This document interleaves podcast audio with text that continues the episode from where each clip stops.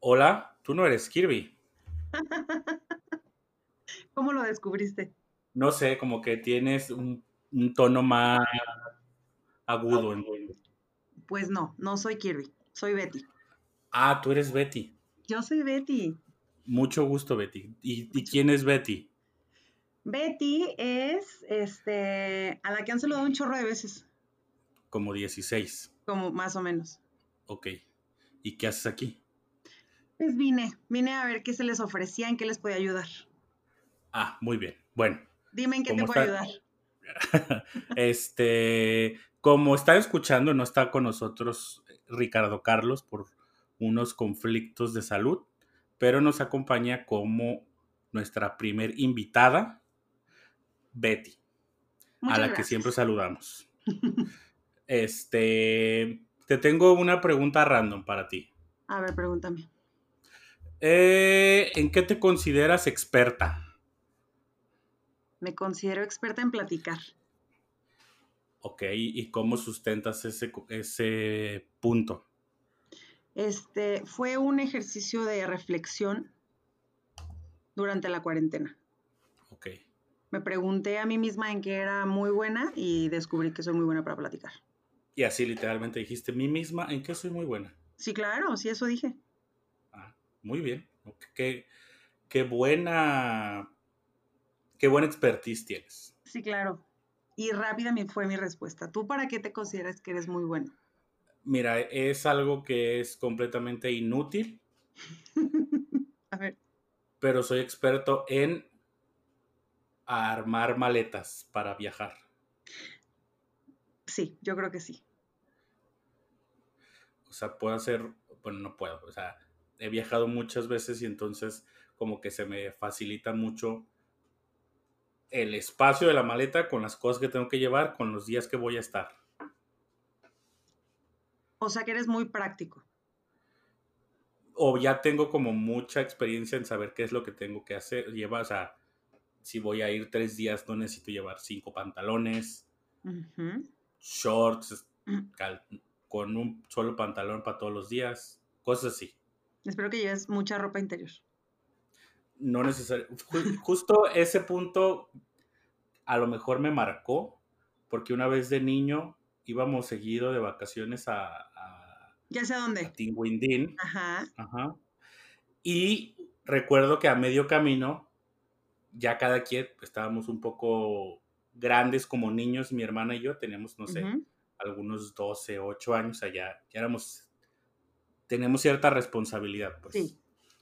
Y de repente a medio camino, de repente como que hago un chequeo de lo que hice y le digo a mi mamá, oye, no traigo calzones. Y nos íbamos a quedar dos semanas.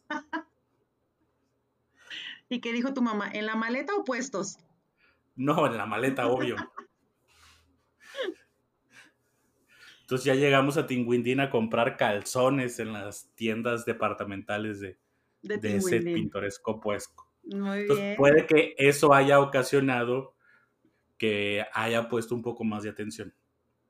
Muy bien. Es que yo considero que siendo misionero, como solo usas un calzón a la semana, pues pensé que no serían necesarios para tus maletas. Pero en ese momento todavía no lo eran. A lo mejor era una premonición. tienes razón, tienes razón. Lo hago sobre todo para, para ahorrar agua, porque hay que ahorrar agua. Ay, qué limpio. Digo que ahorrar agua tú, ok, bueno, esa será otra conversación. Muy bien. Pero bueno, ¿qué te parece si vamos directo al tema? Vamos. Muy bien.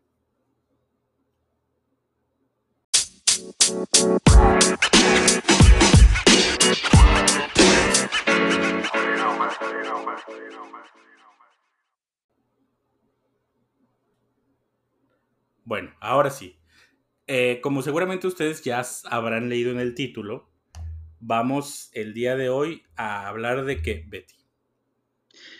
De. ¿Cuál es el título que le pusiste? El mejor presidente de México en la historia. Cállate, Ah, no, no, perdón. Perdón. Analfabetismo financiero era la segunda Mira, me opción. hace match, me hace match con el presidente, pero sí. No sé. Analfabetismo financiero.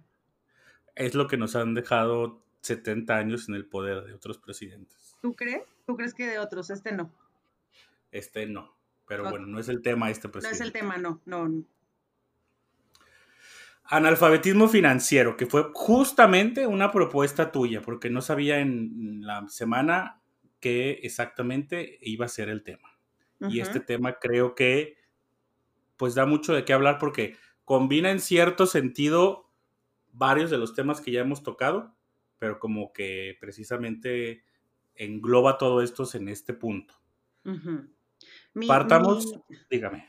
Perdón, mi, ¿no? mi elección de tema, bueno, mi propuesta de tema, porque no sabía que iba a ser honrada con esta invitación, este, fue de, vino de una preocupación muy personal, de la, mm, ¿cuál es la palabra?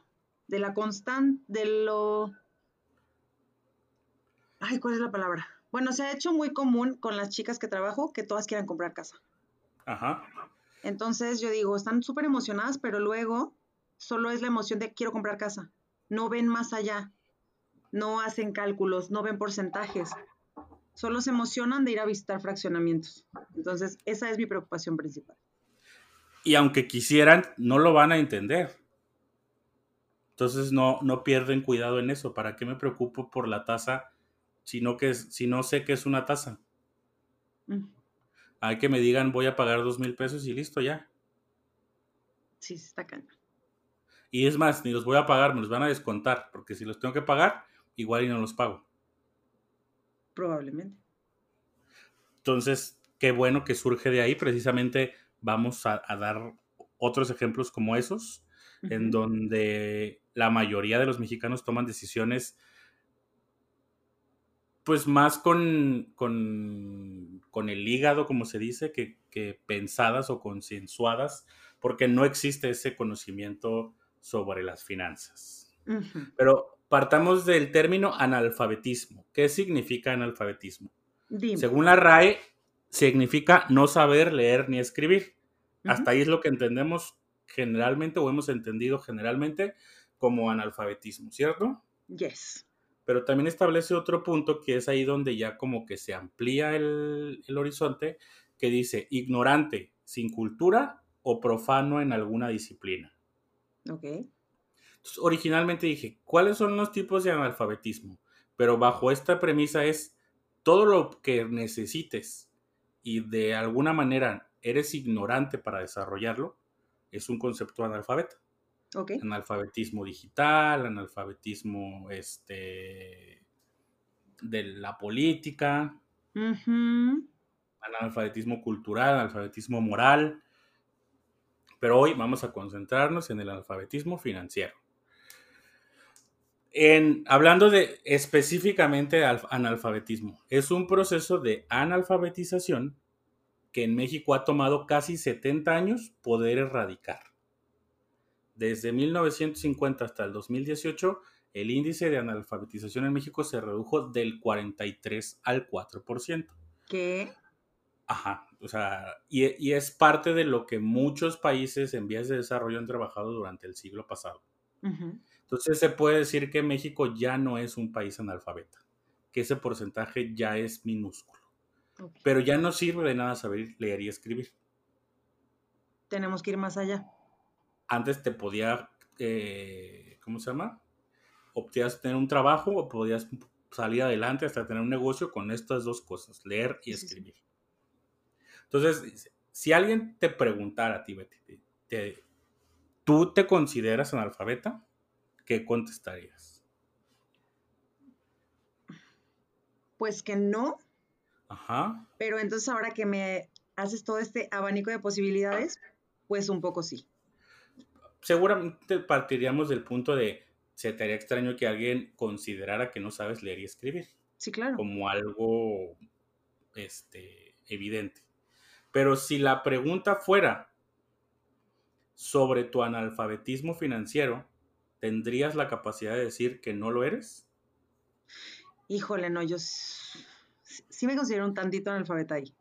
Ok, entonces ahí es donde vamos a, a- a tratar de establecer estos puntos. Muy bien. ¿Qué es el analfabetismo financiero? De acuerdo a una definición de Atkinson y Messi, que no, no es Lionel Messi y Roman Atkinson, se juntaron para hacer una película. Hablamos de Adele Atkinson y Florine Messi, que son oh. consultoras de la Organización para la Cooperación y el Desarrollo Económico. Muy bien. Gastan mucha tinta en escribir qué son. A ti siempre te parece eso de las personas, pero bueno. Sí. Entonces, eh, en un estudio que definieron estas dos consultoras, establecen que el analfabetismo financiero se entiende como la combinación de la concientización, conocimientos, habilidades y comportamientos necesarios para tomar decisiones financieras sólidas y eventualmente lograr el bienestar financiero individual. Muy bien. Que puesto en el contexto de las trabajadoras con las que tú compartes, ellas no tienen ni la concientización, ni los conocimientos, ni las habilidades para determinar que el crédito que van a adquirir es el mejor. Ok. Solo están viendo cuál es la casa para que les alcanza y el, donde el pago no va a ser muy alto. Sí, precisamente. Ese es la definición de, de analfabetismo. No están revisando tasas, no están comparando créditos entre bancos, no están viendo eh, costos de administración para, la apertura del crédito, no están viendo eh, el, ¿cómo se llama? El plazo al que se va a pagar la casa, la amortización que se va a ir generando, cuál es el capital y cuál es el interés que van a ir devengando en cada uno de los meses. Todo ese tipo de cosas no lo saben. Si les dijeran, sería en chino para ellas. Y entonces estamos partiendo de que si alguien, una institución financiera, el representante, el gerente del banco, se quisiera aprovechar, lo puede hacer fácilmente. Pues sí, pero y aprovecharse no, perdón, perdón. No ven estas opciones porque su opción es el Infonavit. Es que no debería de ser la única opción. Pero es la más sencilla. O sea, exactamente. ajá. Y también fiarte de una inmobiliaria que te haga todo el trámite es lo más sencillo. Ajá. Y ahí es donde la inmobiliaria pues va a ver para sus beneficios. Totalmente. Si yo tengo un convenio con un banco que tiene una tasa de interés más alta, pero ese banco me va a pasar una comisión más alta, pues voy a trabajar con ese banco. Por supuesto. O por ahí siquiera les van a decir tienes la opción del banco. Nada más le van a decir tienes la opción del Infonavit, donde el, el interés es del 12%. Y pues esa es tu opción, ni si quieres, porque va a estar fácil que te lo, rebajes te lo rebajen en la nómina por 25 años. Pero justo hoy platicando con una de ellas me dicen, no, pero muy buena onda, o sea, como muy conscientes, me lo pusieron a 30 años. Le pregunté, ¿por qué? No, pues porque si, si meto algunas prórrogas, porque puedes meter prórrogas de este año no quiero trabajar o no puede trabajar, y tienes derecho a dos, dos prórrogas cada 10 años.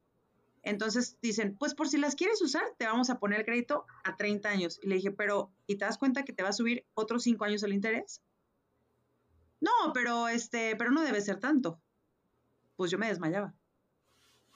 Habría que analizar precisamente qué implica esa prórroga, porque independientemente de que no pagues, no estás dejando de generar interés. No, por supuesto que no. no es como que el banco diga, ay, bueno, no va a trabajar, la esperamos un año. Claro. Entonces, ese punto es importante, el que dices, pues no ha de ser tanto el interés, si nomás voy a pagar dos mil pesos al mes.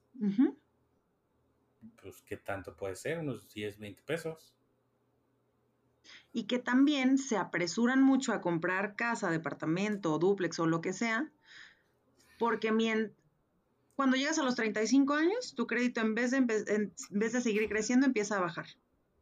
Entonces dicen, tengo 24 años, me prestan 700 mil pesos, hay que gastárnoslos ya. ¿En dónde encuentro una casa de 700 mil? Bueno, acá en las, en las zonas alejadas de la ciudad.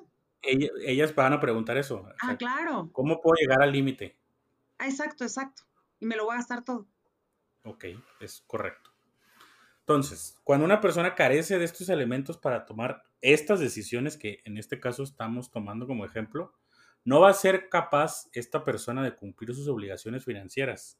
O sea, a lo mejor dos mil pesos que le quiten por el pago de la casa no va a ser tan significativo, pero van a ser 30 años de su vida metidos ahí.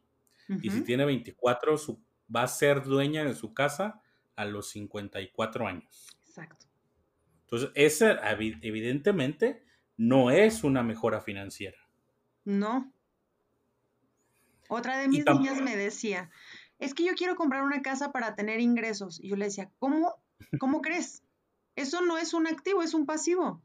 Pues sí, pero si la rento voy a tener ingresos. Ajá, pero la vas a rentar y luego también tienes que pagar el predial, el agua, la, la, la, la, la. ¿Cómo crees que vas a tener ingresos? En México asociamos, pienso yo, el hecho de tener una casa con tener un lugar en donde caerme muerto. Sí. Si pasa algo, ahí tengo la casa para venderla. Y pudiese ser el caso, pero como digo, ahí tengo la casa que estoy pagando los próximos 29 años. otra de las... Entonces tengo y no tengo. Otra de las visiones de, de, otra de mis niñas fue, este, yo compro una casa, mi esposo compra otra y ya tenemos que dejarle a nuestros hijos. O sea, siempre se piensa como en el patrimonio y la herencia. Sí, que al fin y al cabo precisamente son medidas financieras de acuerdo a la capacidad que pueda llegar a entender una persona para, para querer salir adelante. No está mal. Y el comprar una casa no está mal, sino no asumir y no ver bien todos los puntos que tiene el contrato. Aproximadamente 3.5 billones de adultos en el mundo. 3.5, que sería la población, la mitad de la población. Sí. La mayoría de ellos que viven en economías en desarrollo carecen de una comprensión de los conceptos básicos financieros de acuerdo a un estudio en el 2017 por la Global Financial Literacy Excellence Center. Marta de Baile, ¿eres tú? Exactamente. Según ese mismo estudio, en México solo el 32% de los adultos conoce principios básicos de finanzas y el resto entran en la categoría de analfabetas financieros. O sea, 68%. Yo aquí puse algunos ejemplos de qué cosas considero como conceptos o principios básicos de finanzas. Y te voy a usar a ti para saber Muy qué tanto se sabe o no se sabe. No es... Mm. ¿Qué es el CAT? Tú dime. ¿Tú eres el especialista? Exactamente. sí, es lo que dicen al final en los comerciales. Ajá. El CAT de, es de uno a no sé cuántos por ciento. ¿Tú me puedes explicar? Yo creo que sí. Ok. El CAT, por ejemplo, es el costo anual total de un préstamo o de un bien que adquieres financieramente. Si que las tarjetas de crédito lo tienen altísimo. Exacto, porque no solo incluye los intereses generales de la tarjeta, sino moratorios, administrativos, iniciales y demás. Entonces, sí es importante conocer el CAT del producto financiero que adquirimos para saber qué tanto de lo que nos están prestando vamos a pagar de intereses al año. Luego, ¿qué es la TIE? ¿Es como una tía, pero en lenguaje inclusivo? Eh, probablemente, pero no se refiere a eso. No, ¿qué es? La TIE es la tasa de interés interbancario de equilibrio. Es precisamente con la que se miden todos estos CATs. Todas las tarjetas de crédito, todos los préstamos es TIE más tanto. Muy bien. Que es, digamos, lo que quiere ganar el, banco por ese producto. Que es un interés moratorio. Cuando te retrasas en tus pagos. Exactamente. Horrorosamente. Y, entonces, ajá, las perlas de la Virgen. Exacto. Hay veces que el propio interés moratorio es más que la deuda. A mí me ha pasado en tarjetas departamentales que debo 300 pesos. O sea, porque compré un, pantalón, una chinga, cualquier cosa. Eh, y soy muy olvidadizo. No, ¿tú? Sí. Muy bien. Entonces, de repente digo, ay, mira, hoy es 5 de septiembre. Madres, tenía que pagar la tarjeta el 3. No fue intencional no quererla pagar. Pero el banco, la institución el que me facilitó el crédito, no va a decir, ay, bueno, te entendemos. No te Eres medio güey con las fechas. no, pum, 400 pesos de interés moratorio, pero te debo 300, pues esa es la ley. O sea, tú firmaste tu contrato. Es, no es si me debes 400 pesos de interés moratorio. Oye, conozco un chorro de gente en el buró de crédito por deberle a CNA. Fíjate. Tan fea que está la ropa. Sí, tan, vamos a decir cosas feas, solo digamos que es de poco, poco uso. ¿Qué es una cuenta revolvente? ¿Es muchas cuentas juntas o qué? ¿Es revueltas? no. En una cuenta revolvente, una cuenta revolvente básicamente es una tarjeta de crédito. En la que al término del periodo te generan los intereses y te los suman a la deuda. De tal manera que si no lo pagas, independientemente de los plazos moratorios o las tasas que puedas pagar, al, mes siguiente sobre esa base te van a calcular el interés. Jesús Cristo, ya. Entonces estás pagando intereses de intereses. Ajá. Y ahí es donde pues empieza a generar un conflicto. Eh, la inflación, evidentemente, ya la deben de saber, tú y todos, porque lo vimos hace algunos capítulos. Claro, claro que sí. Y luego, por ejemplo, e, este me falló a mí. Bueno, no me falló, pero yo tenía mis dudas. ¿Qué es el saldo promedio? Es como lo que, no sé, como en una tarjeta, lo que tienes que tener, bueno, me pasa que tengo una tarjeta de débito en la que no tengo un saldo promedio constante y, por ejemplo, si tengo, normalmente tengo mil pesos, pero un mes tengo 500, tómala, me cobran por eso. Pero ¿qué es, es tener mil y qué es tener 500? O sea, tu punto está bien. Ah. No, ¿cómo defines que tuviste 500 pesos de saldo promedio? Es porque te lo dijo el banco, evidentemente. Sí, sí. Pero ¿cómo definió el banco eso? Porque normalmente mi cuenta no está así de vacía, ¿o qué? Ahí te va, como dices. Yo justamente me pasó por lo mismo. Una tarjeta de débito bancaria me dijeron, hay dos opciones de, comisiones. Una, que te cobremos 200 pesos al mes o una cosa así, 150 pesos por manejo de cuenta. O otra, que mantengas un saldo promedio de mil pesos y no te cobramos nada. El mes que no lo cubras, te cobramos la comisión del anterior. Yo, ah, perfecto. Entonces, ¿qué pasa si un día depositas 15 mil pesos y lo sacas al tercer día? Y todo el demás tiempo, los otros 27 días, no tienes un solo peso en la cuenta. ¿Cuál fue tu saldo promedio? No lo sé, tú dime porcentajes. 45 mil pesos fue lo que depositaste en tres días. Ajá. Y entonces ya tuviste más de mil pesos pues saldo promedio diario. Diarios, tómala, sí es cierto. Entonces ahí es donde empiezas a jugar para no generar comisión. O sea, tengo 3 mil pesos hoy. Si los dejo tres días en el banco, ya tengo nueve días de saldo promedio que me pidió la cuenta. Muy bien.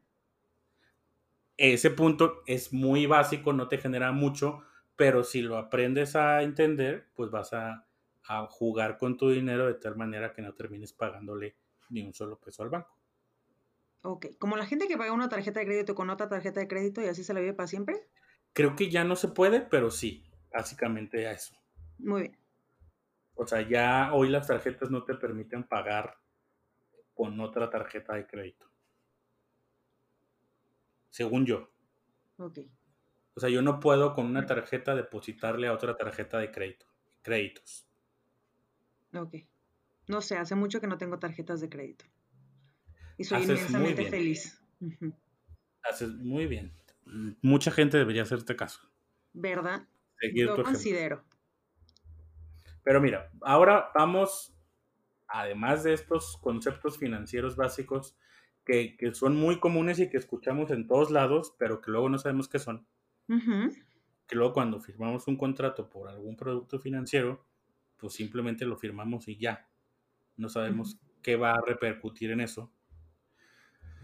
Vamos a hablar de datos mexicanos, datos que están pasando en México. Venga. Los mexicanos padecen un analfabetismo financiero que los orilla a tener un mal manejo de sus finanzas. Básicamente viven al día y no realizan ningún plan a largo plazo. El plan a largo plazo de las compañías de trabajo tuyas no fue por ellas, fue por el banco. Sí. Y el banco se asegura que si no le pagan esa casa, pues esa casa es suya. Sí. entonces, aunque Ok, en el 2015 el 70% de los adultos no contaba con un seguro. Al preguntarle las razones, la mayoría destacó que son muy caros, seguido del conocimiento, del desconocimiento sobre su utilidad o funcionamiento. ¿Seguro de gastos médicos, seguro de vida, seguro de todos estos? Cualquiera. Ok. ¿Tiene usted un seguro? No. Son muy caros. Te vamos a decir un ejemplo de, algo que me pasó a mí. El 60% de la población sí cuenta con una Afore, pero no sabe cuál es. Sí, sí, sí, a mí me pasó eso.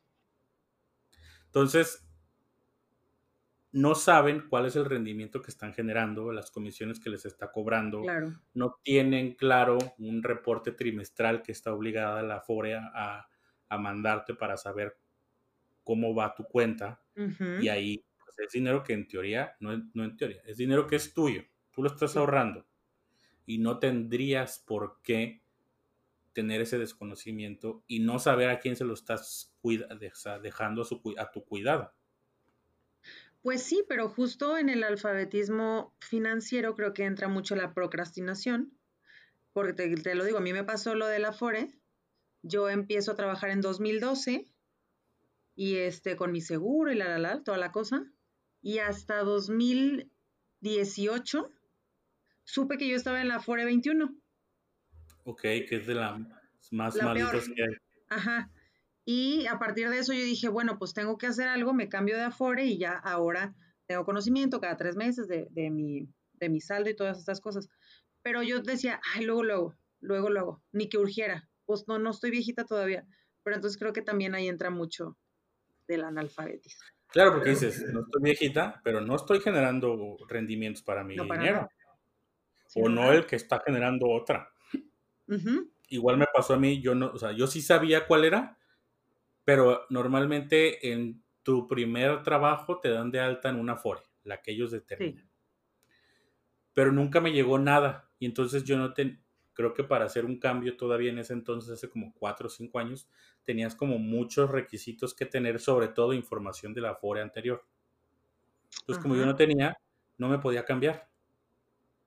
¿Cómo crees? Hasta que ya aplicaron algunos cambios y una FORE como que eh, mejoró mucho su sistema y es nada más pásanos tus datos y nosotros te cambiamos. Sí, eso está buenísimo. A mí me hicieron eso también. Luego, en México al menos dos de cada tres personas no compara sus productos o servicios financieros antes de adquirirlos. Mientras que las cuentas de ahorro, el 81% no busca otras opciones. El porcentaje baja 10 puntos cuando hablamos de un crédito. O sea, es, te llama HSBC o te llama el pinche banco que esté de moda a hablarle a la gente para fregarlos y le ofrece una tarjeta de crédito, vamos ahí. Deme esa tarjeta de crédito y, ahí llegamos al punto que decías, CNA. Era como muy fácil tener una tarjeta en CNA, pero nunca asumías que si no la pagabas, porque para eso era, te iban a meter al buro de crédito y luego ya no ibas a poder pedir préstamo en algún otro lado. Exacto. Dices, ay, como debo una blusa de 200 pesos, no pasa nada. Pero pues y tres meses después ya debes dos mil pesos. Ajá. Exactamente. Y que a lo mejor si lo hubieras hecho comparado durante el inicio de la solicitud de ese crédito, pues mejor vas a un banco que te ofrezca una tarjeta de crédito con una tasa de interés baja, alguna promoción a meses sin intereses y vas y compras esa blusa para pagarla por 30 pesos al mes. O mejor no tengan tarjetas de crédito, como dije hace rato, ¿verdad? Yo considero. No, yo creo que tu punto es bueno cuando no existe precisamente este conocimiento financiero. Sí, y cuando existe y no lo sabes aplicar, pues también. una, pero la idea sería que tengamos este conocimiento financiero para poder tomar una decisión consciente. Sí, exactamente. Necesitamos, este, ¿cuál es la palabra? No sé, síguele, al rato me acuerdo. Ok, porque al fin y al cabo, pues una tarjeta de crédito no es algo malo. No, no, no, Es no. malo si no la sabes usar. Exactamente, son de terror. Luego, los millennials. Hablemos de los millennials. Como De acuerdo dices. con una... Somos millennials viejos. Yo veo más a los millennials como unos cinco años más abajo, pero sí, somos millennials. De acuerdo a una encuesta de la CONSAR, 3 de cada 10 jóvenes de esta generación no respondió correctamente a las preguntas sobre conceptos financieros básicos. ¿Ves que Entonces no es una cuestión, no es una cuestión de edad. No es como que nuestros papás o nuestros abuelos no saben de eso porque no, no los prepararon. En general, la población no conoce esto, Ok, que es algo que quieras o no quieras, te lo tienes que topar en tu vida diaria, sí, sí. porque ya debe de haber, pero conozco, o sea, hoy yo no conozco un trabajo que no te paguen con una tarjeta de débito. No creo que ninguno, o sea, de hecho, Pues debe de haber, a lo mejor los albañiles en la sí, obra, sí. cosas así, pero incluso ya hasta en esos trabajos tan informales, ya existen este, convenios y, y dispersión de nómina vía, vía un banco, sí, claro. que es hasta mucho más seguro para el patrón. Entonces, desde ahí ya tienes un acuerdo con una institución financiera y la institución financiera te puede estar cobrando cosas que ni sabes. Sí, como cuando vas a sacar al banco y le picas, sí, sí, sí, sí, sí, y ya aceptaste un seguro. Exacto. A mí me pasó, por ejemplo, yo viví un año en Colombia y yo tenía una tarjeta Santander. Yo no sé por qué asumí, entendí o leí mal que porque tenía una tarjeta Santander yo podía hacer retiros en efectivo en cualquier cajero Santander en el mundo. En Colombia había un banco Santander, entonces yo hacía retiros en lugar de decir, bueno, me depositaron tanto dinero, pues lo saco todo para tenerlo. No, voy y saco, eh, allá el tipo de cambio es muy bajo, entonces voy y saco 100 mil pesos, que eran como menos de mil pesos. Ok. Y luego otro saco otros 100 mil y así. Pero luego ya me di cuenta, mucho tiempo después, que me estaban cobrando una comisión por cada retiro como de 100 pesos. No, Y yo de idiota creyendo que, que como era Santander, pues no tenían por qué iban a ser buenos, claro. Exactamente. Ahí era parte de, de ese desconocimiento y que el banco dice, pues, pues el desconocimiento es tuyo, amigo. No, Sí, ese no es mi problema. porque es ese tema de que cuando viajas tienes que hablar al banco para decir voy a andar en tal país Ajá. por mis cargos y también, todas no- estas cosas. o no la puedes usar porque te la bloquean. Porque el propio banco dice, oye, ¿qué andas haciendo allá? O sea, en buen sentido, de, de cuidar este, algún robo de identidad. Sí, sí, sí. Muy bien. Y luego, de acuerdo con datos compartidos por la Conducef, el 30% de la población jóvenes entre 19 y 25 años, este, el 80% gasta su dinero sin pensar si realmente necesita lo que está adquiriendo. Una cosa muy, Y por una cosa muy que, muy millennial, ¿no? sí, claro. Aparte, no reservan nada de sus ingresos para la cuenta de retiro. Esto es un claro reflejo de la ignorancia que existe en cuanto a temas de finanzas. Vivimos en el hoy, YOLO. exacto. Pero, pues ese YOLO en algún momento se va a acabar porque aunque sigamos viviendo en el hoy, vamos a tener 60 años. Sí, Y claro. no vamos a tener en dónde caernos muertos, como la compañera tuya que ya habrá tenido una casa y va a ser suya en ese momento. No, fíjate que ella eh, es, es un punto que quería tomar, que ella encontró una vivienda céntrica que está a 20 minutos de, de la casa donde vive ahorita caminando. Ok, Este, se la van a entregar el próximo mes. ¿es nueva? Es nueva. ujú. Y tiene, y está justo este, pues en el centro de, de- uno de los municipios de la zona metropolitana. Contrario a esto, la mayoría dicen, me voy a ir a vivir a las afueras de la ciudad porque está barato, no sé qué, tengo que tomar ahora tres rutas de camión, este, mis tiempos se van a ver más cortos, mis gastos se van a ver más, mm, más altos. este, pero voy a tener mi casa. Entonces, este es un mini caso de éxito. Ajá, la mitad de éxito. Ajá, exacto, la mitad de éxito. En la ubicación. Sí, sí, sí, sí, porque la ubicación es todo. Me, me decían otras de mis niñas, este, pues voy a comprar una casa, está fabulosa, o un departamento con excedente, con esto y lo otro, pero son dos horas de camino. pero, dices. Pero no importa porque iba a comprar uno más cerca, pero me queda, este, me, me sale 150 mil pesos más barato, la que está lejos, pero grandota. Tiene un cuarto más. Ajá. Y, le pusieron eh, pasto al patio. Sí. Entonces, híjole, es ahí. Vamos a tomar este caso de éxito porque a mí me gusta echarles porras a todas y decirles que qué padre. Porque pues también es como un sueño, ¿no? Tener una casa. Sí. Mira, el Infonavit este año tenía un plan, porque bueno, este año ya ha pasado de todo, ¿verdad? Pero este año tenía un plan de, este, ah, por aquí lo tengo, la prioridad sería recuperar 650 mil viviendas abandonadas, mayormente en los estados de Tamaulipas, Chihuahua, Nuevo León y Coahuila, y hacer un uso de suelo mixto, vivienda y comercio, o justo por el tema del desplazamiento, porque dices, ok, por ejemplo, yo vivo ahorita en Guadalajara, ¿no? Pero mejor me voy a comprar una casa gigante en el Salto y tengo que venir todos los días para acá ¿Qué hago? Termino abandonando mi casa, traspasando el crédito o perdiendo todo. Y lo que quiere hacer ahora el Infonavit es, bueno, pues te pongo trabajos cerca, cerca. Ok. Para que no tengas que hacer todo este movimiento y no se te vaya la vida en traslados. Claro, o sea, que el desarrollo de las casas no solo sea porque el constructor encontró un terreno barato.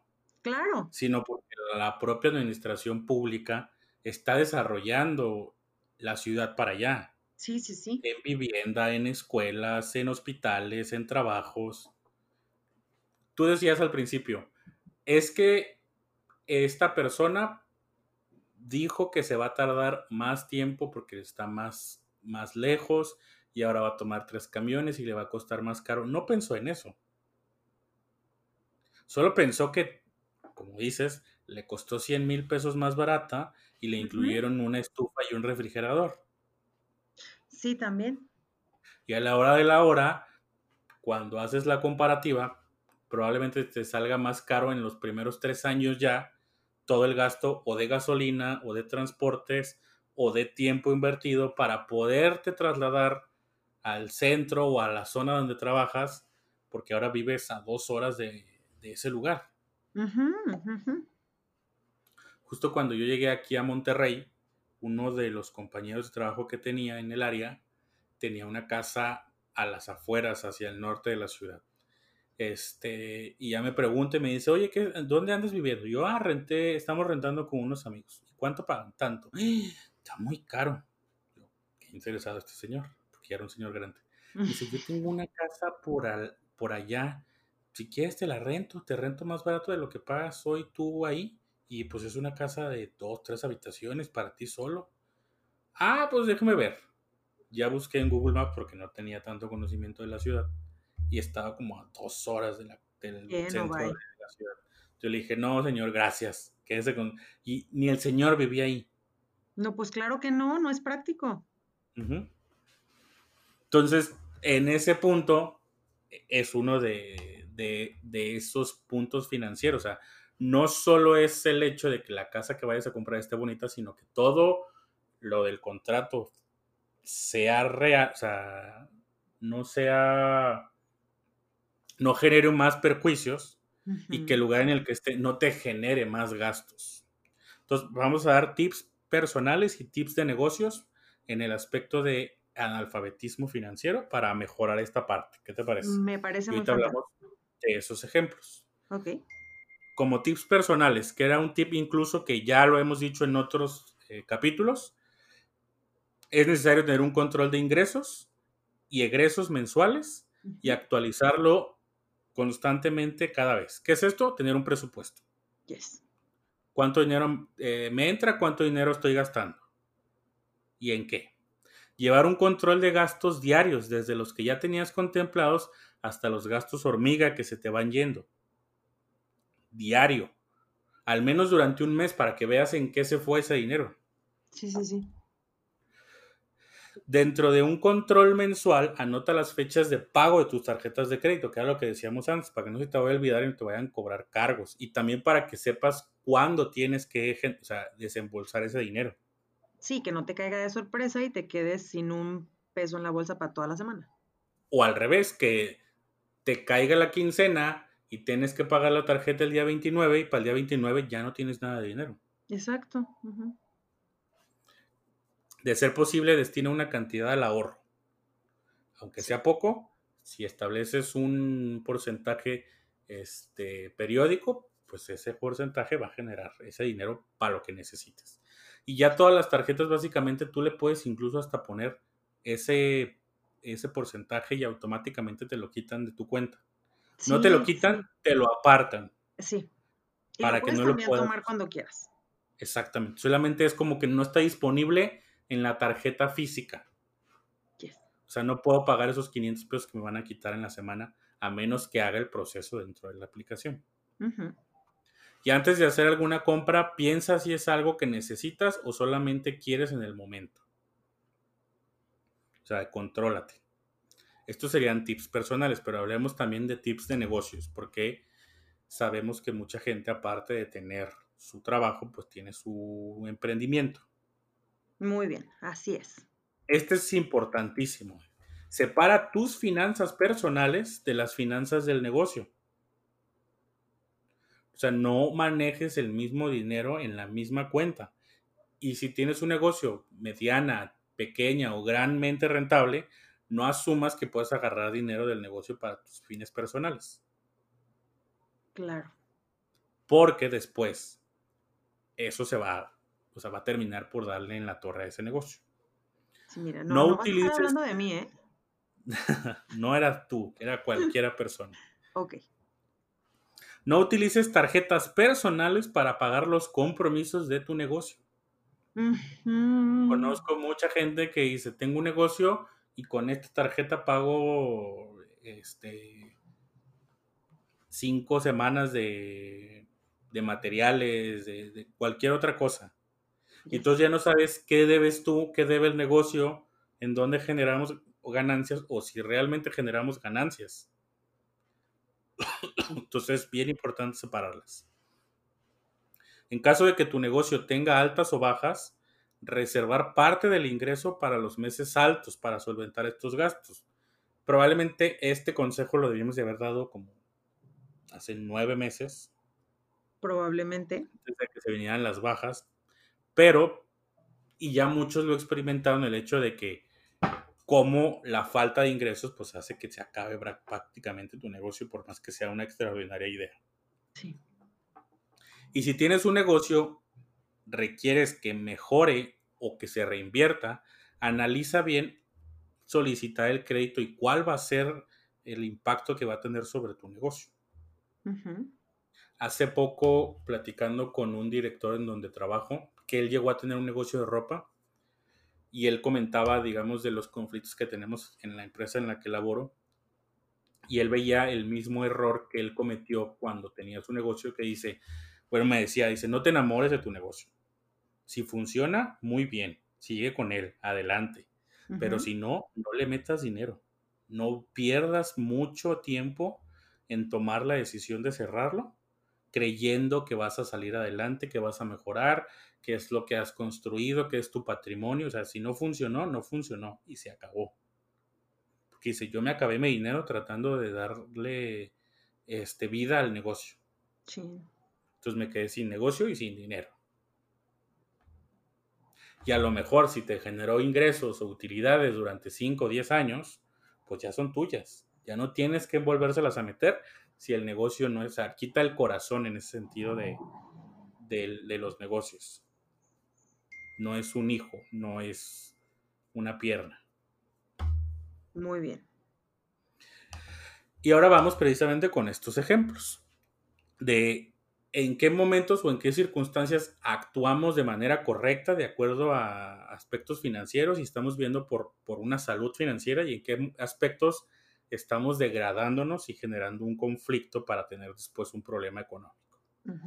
Uno, y el caso que comentabas, pues era comprar una casa y sobre todo al comprar una casa, no tener claros las condiciones del crédito hipotecario y creer que porque el plazo es a 30 años, me toca pagar poquito. O casi no me va a costar la casa. Sí, no es significativo en este momento para mí. Exacto. Y seguramente no lo será, pero durante 30 años, bajo la premisa que comentabas, a un 12% de interés, la persona va a pagar 460 veces, no, 4.6 veces el valor de la casa. A ver, entonces, una casa que cuesta 500 mil pesos, ¿cuánto va a terminar costando ah. después de esos 25 años? Vamos a hacer de una vez la regla. 2.3 millones. Cristo Jesús, no, ya. No es, no es lo que va a costar. Probablemente se, se revalúe y, suba de precio. Sí. Pero esa casa, esa persona pagó 2.3 millones de pesos. No, pues. Entonces, Lo, otro gran error, ya no existe afortunadamente, pero era comprar con un crédito Infonavit una casa valuada a veces de salario mínimo. Como dices, 500 mil pesos vale la casa que compró tu compañera, pues por poner un supuesto. Pero en realidad, bajo el Infonavit, hasta hace uno o dos años, esa casa no valía 500 eh, mil pesos. Pongamos un salario mínimo de 3 mil pesos. Entre por el, al año, eh, un momentito, por 360. Entonces, esa casa que está adquiriendo esta persona vale eh,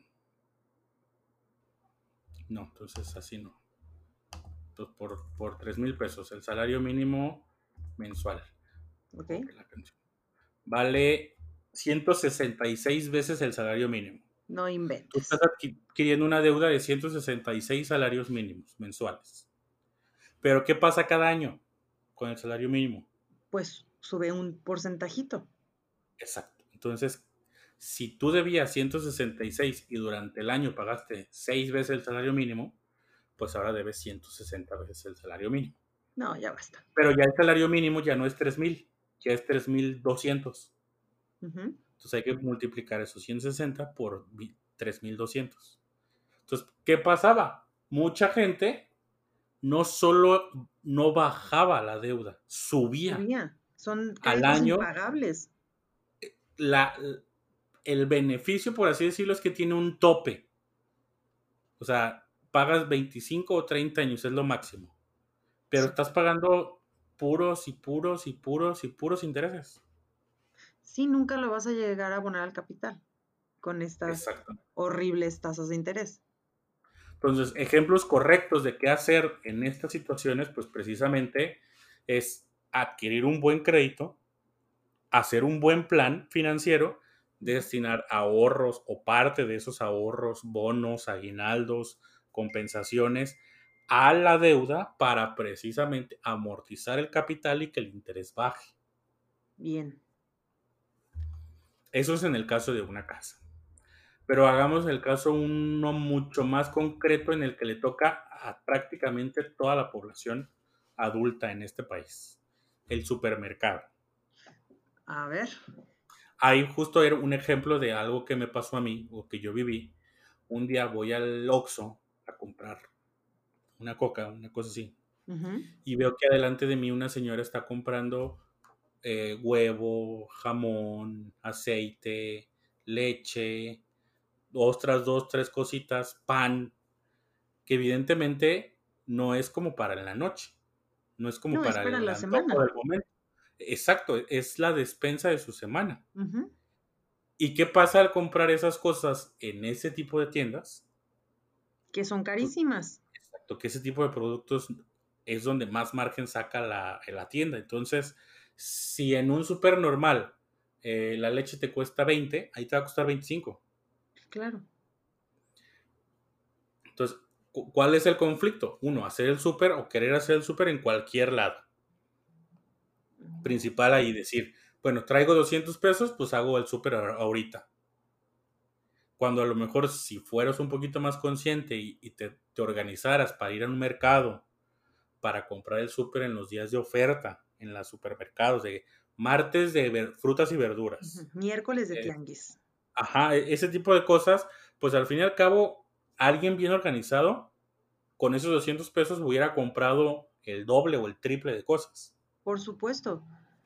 Pero creo que esto de bien organizado, pues no checa con el analfabetismo financiero. Exactamente. Pero tampoco estamos tan lejos de podernos organizar un poquito mejor. Ah, no, por supuesto, por supuesto. en aquí, sí, también es como, o sea, ¿cuándo se pone un tianguis o un mercado por tu casa? Bueno, por mi casa ah, todos los domingos. Bueno, los martes y viernes también. Que martes, viernes y domingo puedes ir a encontrar productos más baratos que a lo mejor en el Walmart. Claro. Y evidentemente que en el Oxxo. Que en el Mucho más siempre. de mejor calidad y que te van a durar a lo mejor más. Sí. Y por esos mismos 200 pesos. Otro de los puntos que creo que son conflictivos es hacer el súper con hambre. A ver, ¿por qué?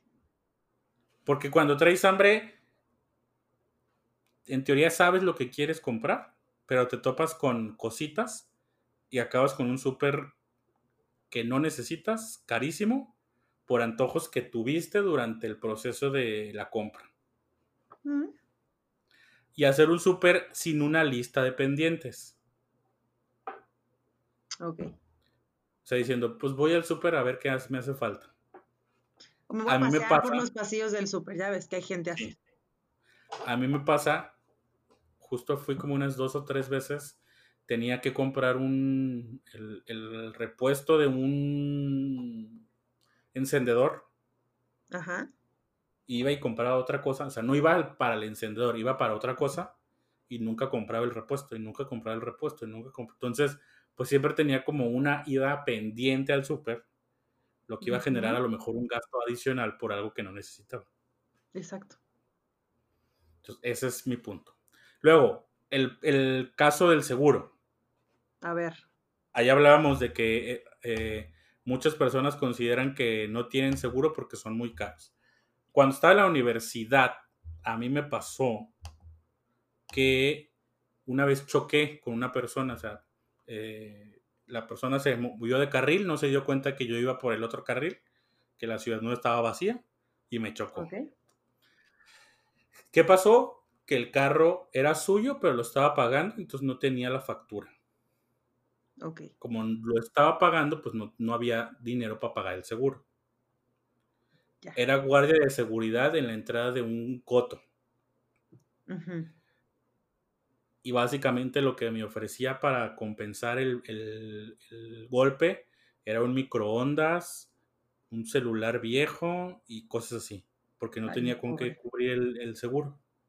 Sí, claro. Y evidentemente, pues es parte de esta malinformación financiera en el que, pues ya tengo el carro, ya tengo solucionado todo. Y yo tenía un Chevy, o sea, era un golpe X. Por más madrazo que fuera, encontrabas una refacción, una pieza barata y tú la podías hasta pegar. Bueno, además los, los Chevy son como los Nokias, ¿no? ¿Cómo? Pues que les pasa de todo y no pasa nada. Ándale, sí. Pero ¿qué pasa si no hubiera sido yo, si hubiera sido un BMW? No, hubiera sido hombre. Eh, más, un Ferrari. Digo, hay pocos en la calle, ¿no? Pero te puedes topar con eso. Sí, por supuesto. Y, le raspas la salpicadera. Pues te metiste en un pedo de 200 mil pesos por una salpicadera. Sí. Mira, como yo nunca he chocado, no o sabría que acabas, Ajá. Qué bueno que no tengas experiencia en ese sentido. O acabas, por ejemplo, yendo solamente o confiando únicamente en el doctor del consultorio de las farmacias similares porque no te alcanza para un especialista. Sí. Y no tienes un seguro de gastos médicos. Mira, yo ahora que tuve un problema médico este, muy, muy grave, a todo el mundo le ando recomendando por la calle que se compre un seguro de gastos médicos. Y me dicen, es carísimo. Y, les dije, ¿sabes que mi seguro me cuesta 5 mil pesos al año? Entonces, búscate una bola de personas, hagan una flotilla y te va a salir más barato y vas a estar protegido y vas a tener tranquilidad. Exacto. Y por más caro que sea, o sea, ¿cuánto te cuesta una intervención quirúrgica leve? Una hospitalización tres días en cualquier hospital decente de la ciudad. 35 mil pesos. Ah, eh, ahí está. Ahí Entonces está. ahí ya, ahí ya te fregaste, o sea, pensa- haciendo esas comparativas, pues evidentemente es mucho más caro tres días de hospital que un seguro por un año. ¿Sí? Y aunque como dices, estás pagando esa tranquilidad, pues cuando llegue a pasar, si llega a pasar, pues ya tienes esa, asegurado ese punto. Por supuesto. ¿O qué pasaría con tu compañera si el día de mañana se enferma o le pasa algo y acaba de gastarse su dinero en comprar la casa? Bueno, su respuesta sería tengo el IMSS. Ajá. Pero sí, o sea, en teoría para eso está, Pero, pero la respuesta para la atención es muy tardada. O sea, no es que no sea bueno el IMSS, pero está es que para exacto, para que te lleguen a atender con la calidad de acuerdo a la urgencia que puedas llegar a necesitar, No, no, no cuadra. sucede. No sucede.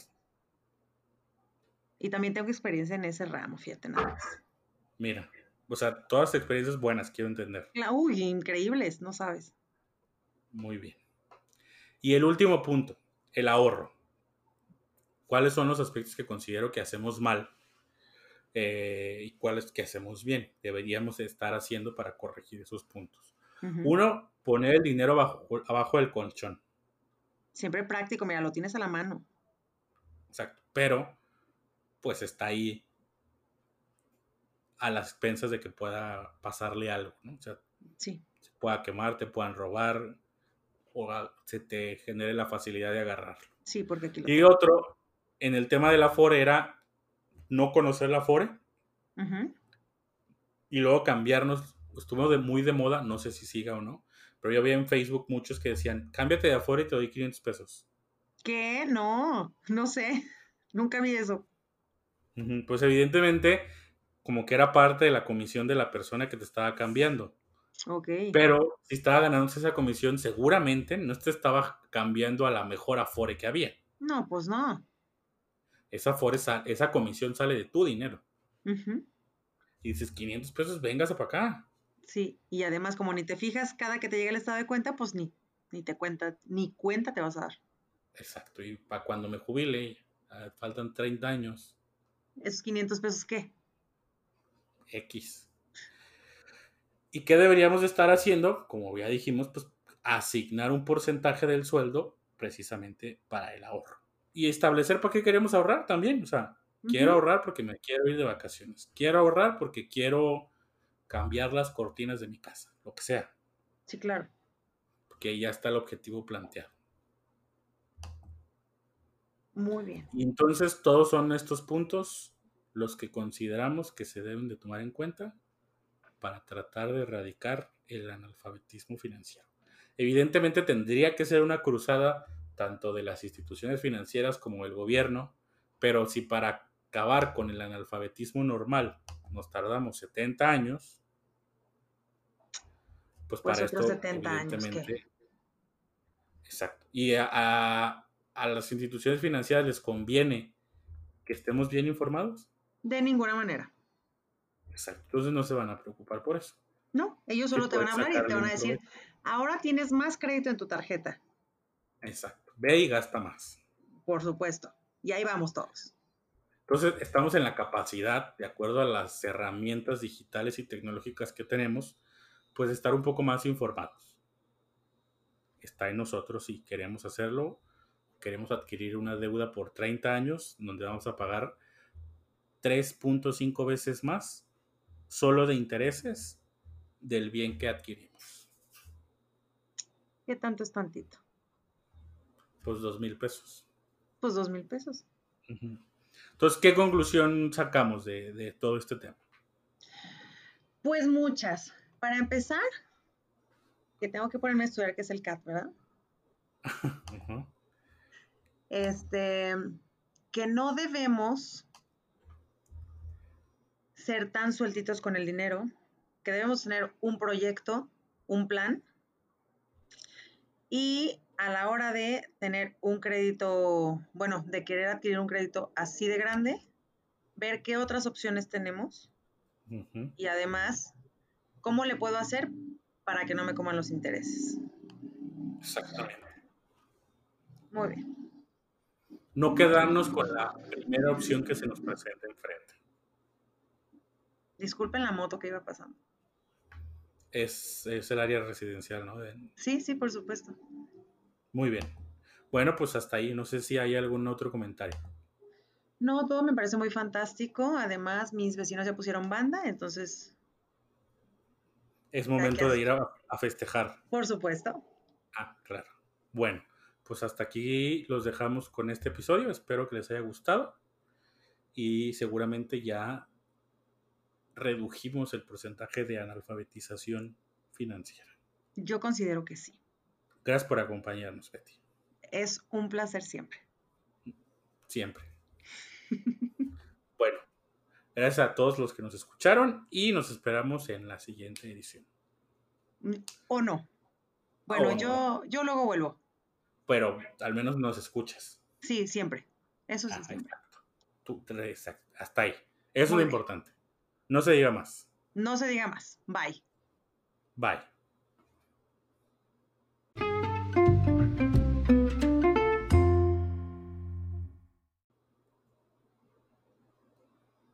Bueno, pues este fue el episodio. ¿Cómo te pareció el episodio?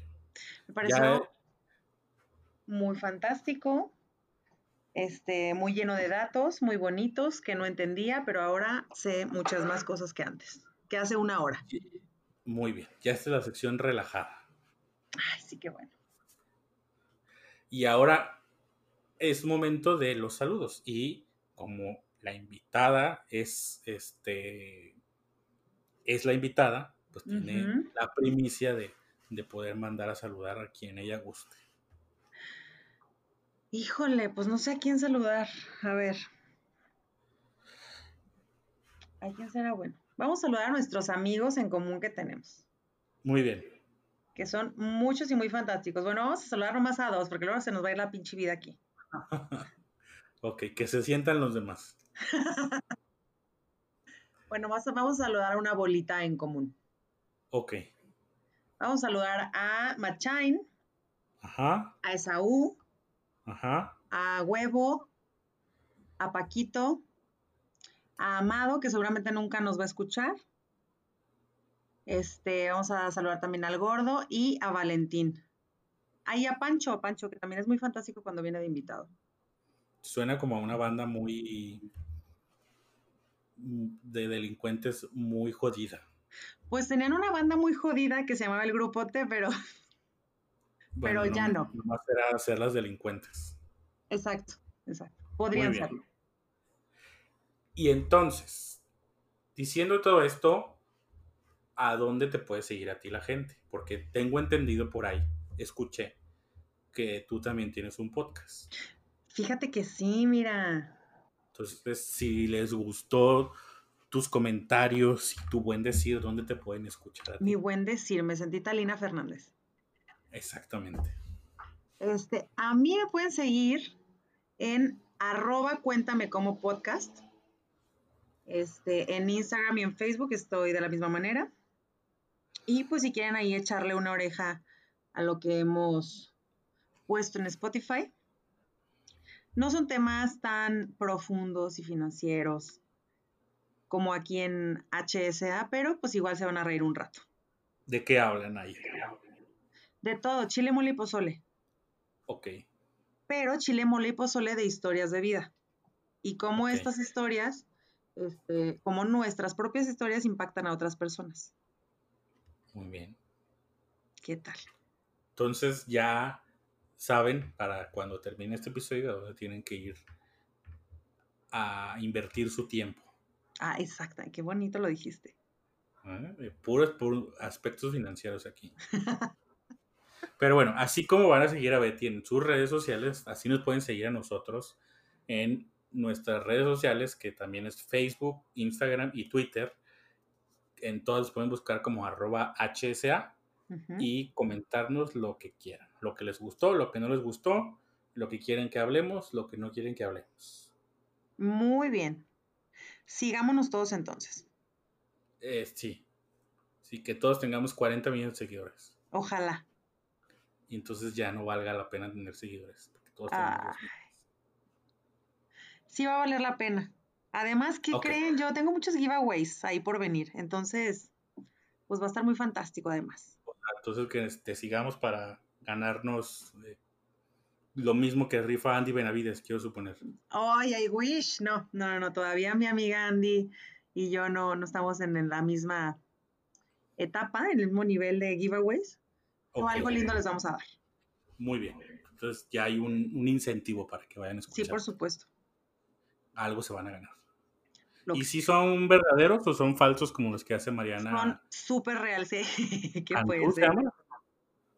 Pues la de la pierna, Mariana, no me acuerdo. Pero bueno. No, sí son reales los de nosotros. Bueno, perfecto. Entonces, más este, gustosos vamos a ir a, escuchar tu podcast. Muy bien, ahí los veo, cada martes. Pero cada martes, ah, muy bien. ¿En, ¿En qué red social? Digo, ¿en qué? ¿En no, qué... pues en la que quieras. no, ¿en dónde se transmite? En Spotify. Ah, pues sí, ¿verdad? Ya en todo. Pensé pues que en alguna ya todos vamos ahí. Muy bien. Pues no se diga más. ¿Alguna otra cosa que quieras compartirnos? Ninguna otra. Fue un gusto estar aquí. Qué bueno, que te gustó. Ahorita hablamos de los costos y todo eso, pero ya estoy okay. No lo revisamos. Bueno, pues hasta aquí queda este programa. Una hora y seis minutos de su amable atención. Muchísimas gracias por esto. Muchísimas gracias a ti por acompañarnos. Espero se repita. Hasta luego. Bye.